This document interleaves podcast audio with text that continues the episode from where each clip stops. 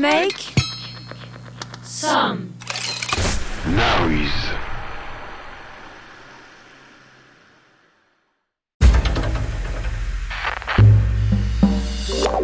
Vibrato. Les musiciens racontés par leurs instruments. Vibrato. Présenté par Mathieu Baudou. Avec le soutien de la SACEM. Il est auteur, compositeur, interprète, multi-instrumentiste, posant sa voix chaleureuse sur une musique au spleen acidulé, injectant dans la chanson française ses multiples influences qui l'ont nourri depuis la plus tendre enfance, à commencer par le son de la trompette de son père qui résonnait à la maison.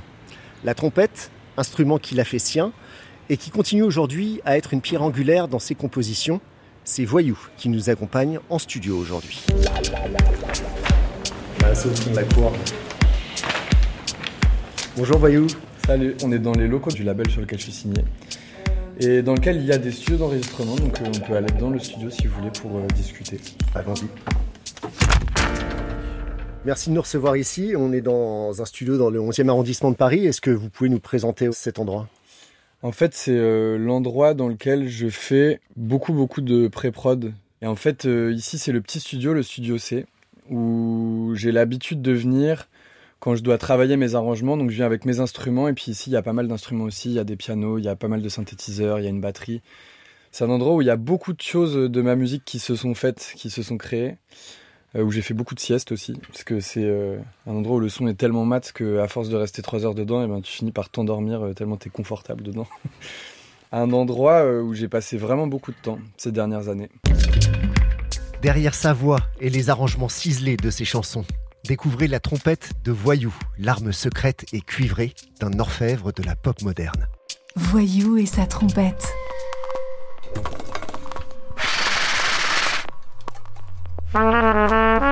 Tout ça, c'est des trucs de la méthode Clarks.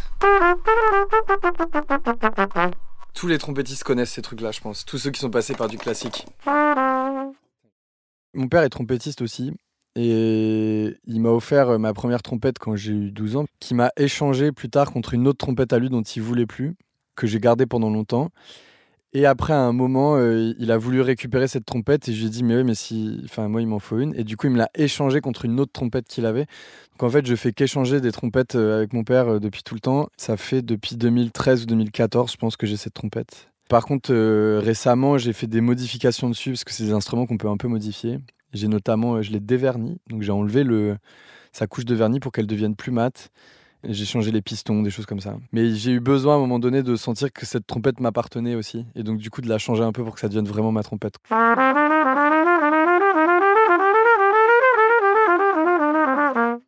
La première fois que j'entends la trompette, je pense que je n'ai même pas souvenir.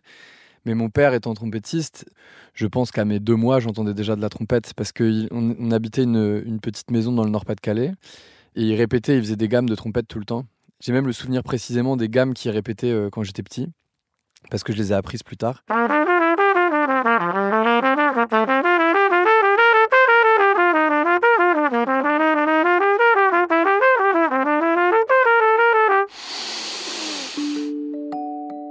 C'est quand même un instrument qui brille, qui fait beaucoup de bruit, qui est très très sonore. Et petit, ça m'attirait vachement. Et j'ai beaucoup de photos de moi euh, qui sait à peine marcher et qui a déjà des, trompettes dans les mains, quoi.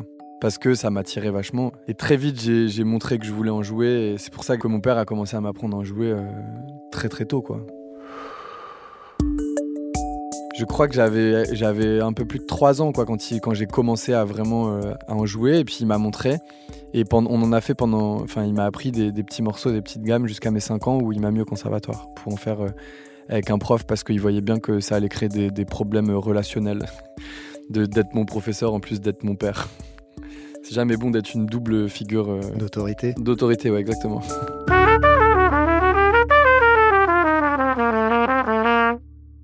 J'ai eu plein de rapports très étranges avec cet instrument parce que j'ai commencé, ça a été une sorte d'obsession euh, d'enfant, quoi. Mais en même temps, vu que c'est très très lié à l'enfance, eh ben, c'était aussi un jouet pour moi. Et ça a été très étrange quand je me suis retrouvé à devoir l'apprendre parce que d'un coup, ça devenait plus un jouet, mais mais quelque chose comme à l'école, quoi. Un apprentissage et un apprentissage euh, méthodique. Et j'ai toujours eu un peu de mal avec, euh, avec tout ce qui est méthodique. Et puis la musique classique, ça a été un peu une, une petite descente pour moi, parce que je sentais que à la fois j'étais bon avec cet instrument, et à la fois ça m'ennuyait profondément. J'avais un prof de trompette en plus qui était un peu nul euh, au conservatoire, qui avait des maîtresses qui venaient le voir en cours, et du coup il me laissait tout seul en classe. En fait, il partait, genre j'entendais toc toc à la porte, il y avait une dame qui arrivait, et puis il me disait tu répètes cette ligne, il partait avec la dame. Et il revenait après, euh, à la fin du cours, et puis il me disait Bon, vas-y, joue. Et puis moi, je lui jouais le truc. Puis ah, c'est bien, euh, pour la semaine prochaine, tu fais ça. Et du coup, c'était un peu lunaire, quoi.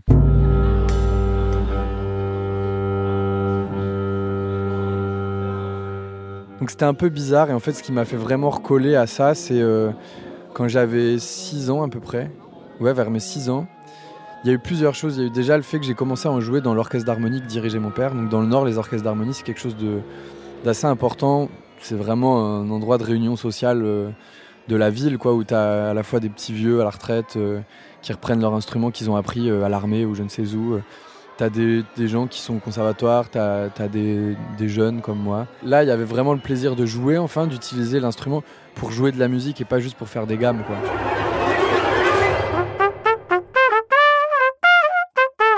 Et après, l'autre truc très important, pareil, qui a intervenu vers mes 6 ans, c'est euh, J'étais, euh, mon grand-père avait une petite maison euh, en Charente-Maritime, dans un petit village euh, très touristique qui s'appelle Talmont-sur-Gironde. Et il y avait un monsieur qui, qui, avait une calèche et qui faisait le tour du village en calèche. Et il passait tout le temps avec sa calèche devant la maison de mon grand-père. Et un jour, il est passé devant la maison et il a vu que j'étais dehors en train de faire de la trompette. Et il avait un fils du même âge que moi qui jouait de la guitare. Et du coup, il, il a arrêté la calèche, il est rentré, il est allé voir mes parents, il a dit Ouais, j'ai un fils qui fait de la guitare. Euh, est-ce que je peux venir après avec lui et puis, euh, puis comme ça ils font de la musique ensemble quoi. On avait 6 ans, on était vraiment des petits enfants quoi. Il est venu après et là il nous a appris des morceaux de jazz, des, petits standards de Nouvelle-Orléans, des trucs comme ça. Et du coup là on a, je me suis mis à faire de la musique avec, enfin vraiment dans la liberté et avec un garçon de mon âge. Et on s'est mis à faire la manche en fait euh, dans, les rues de ce village. On allait faire la quête, on jouait nos petits morceaux et puis il y avait des touristes qui nous donnaient de l'argent quoi et qui nous donnait beaucoup d'argent d'ailleurs parce qu'on était tout petits et qu'on jouait plutôt pas mal et qu'on avait euh, de la boue sur le visage et on était pieds nus et du coup ça les rendait fous quoi.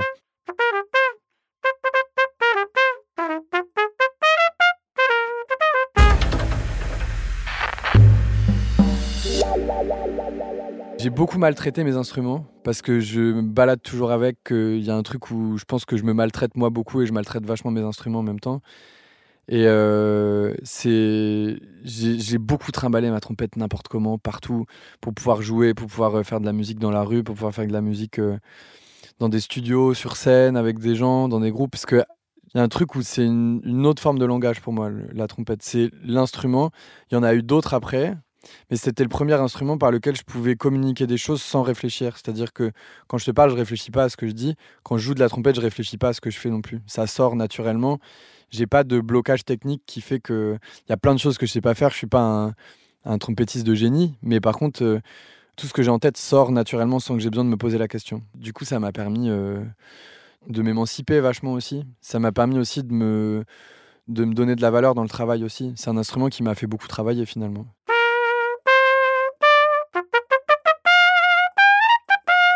J'ai beaucoup écouté de jazz.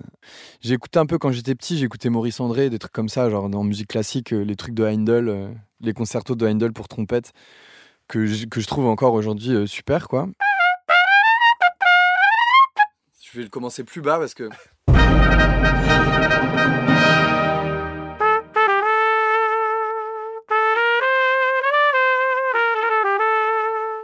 Et, euh, et, puis sinon, c'était vraiment, j'étais assez obsessionnel de Miles Davis quand même.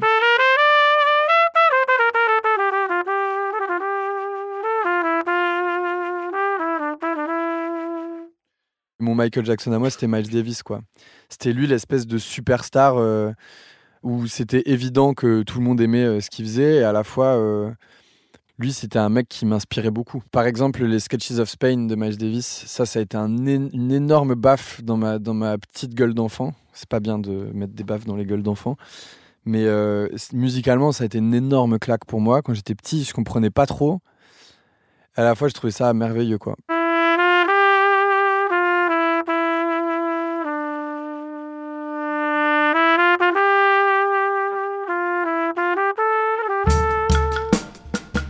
Dans les cuivres, il y a eu aussi, euh, quand j'ai découvert l'afrobeat, notamment de Fela Kuti, mais aussi tout l'afrobeat ghanéen. Ça, ça a été vraiment une grosse claque. Le jazz éthiopien aussi, même si c'est beaucoup plus sur les bois que sur les cuivres.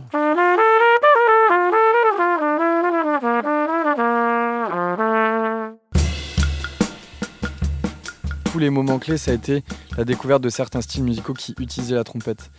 Parce qu'en fait, euh, quand j'étais plus jeune, j'ai vu, euh, donc il y avait le jazz qui était très présent, et puis très vite, les autres styles qui utilisaient les cuivres, et ben, qui m'ont été accessibles, c'était le ska festif et des trucs comme ça. J'étais ah ouais, ça c'est pas mon truc du tout. Et en parallèle, ma mère écoutait quand même de la musique euh, latine et de la musique africaine aussi. Et je sentais qu'il y avait des choses là-dedans où les cuivres étaient très importants. Quand j'ai découvert Buena Vista Social Club, par exemple, petit, il y a quand même moyen d'utiliser ces instruments pour faire autre chose que du jazz ou de la musique classique. L'afrobeat m'a fait le même effet, la soul m'a fait le même effet quand j'ai découvert tous les trucs de Stax et de la Motown. Et plus tard, euh, ça a été la musique brésilienne, vraiment. Notamment, euh, si je dois dire une claque sur l'utilisation des cuivres, mais c'est une utilisation des orchestres en général, mais le cuivre est très présent, Construção de Chico Buarque, qui a été un- une grosse claque sur l'utilisation des cuivres, quoi.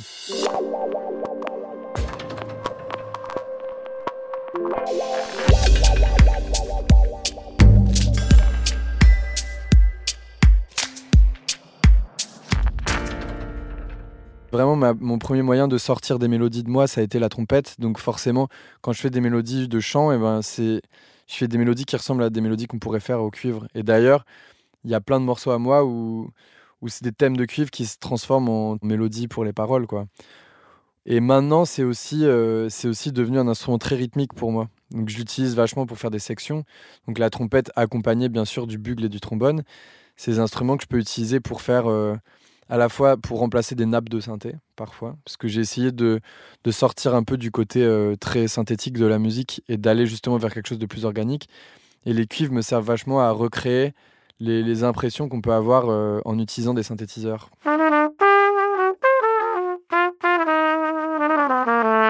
J'ai des, des chansons, par exemple, euh, une chanson à moi qui s'appelle Papillon, où vraiment le thème m'est venu comme ça, où j'ai improvisé un mot.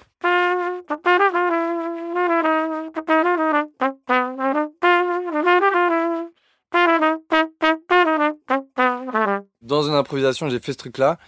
Et après, j'ai écrit euh, des paroles dessus. Et de toutes les fleurs, c'est moi la plus jalouse quand tu te déposes.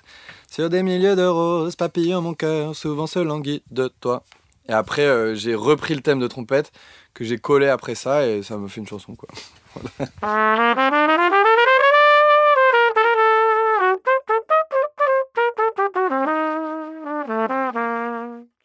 J'aime bien créer des cacophonies avec les cuivres, donc des choses qui sont pas toujours très justes, mais qui dans l'ensemble vont donner un aspect euh, à la fois un peu lourd et à la fois euh, un peu gracieux. Je sais pas comment dire ça, mais c'est toute la grâce des, bandas du Pays Basque ou des carnavals du Nord où, où ça joue pas très beau, mais l'espèce de, de dissonance absolue de tout le monde crée une sorte d'harmonie euh, géniale, quoi.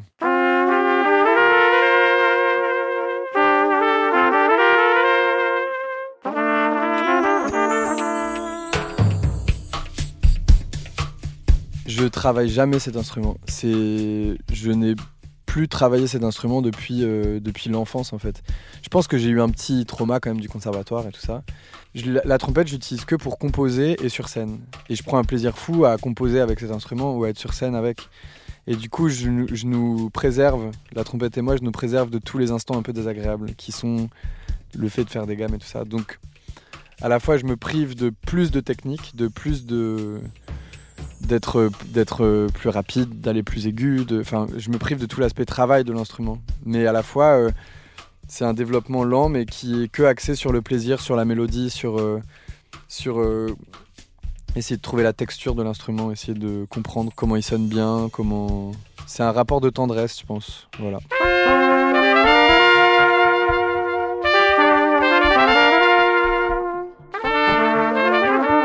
Vibrato. Le souffle de la trompette de Voyou, note continue de son enfance à ses explorations d'artiste. Compagne de toujours des gammes classiques aux envolées jazz ou soul, devenue pierre angulaire de sa créativité et outil de recomposition pop. À bientôt dans Vibrato avec une nouvelle rencontre entre un musicien et son instrument. Vibrato, les musiciens racontés par leurs instruments.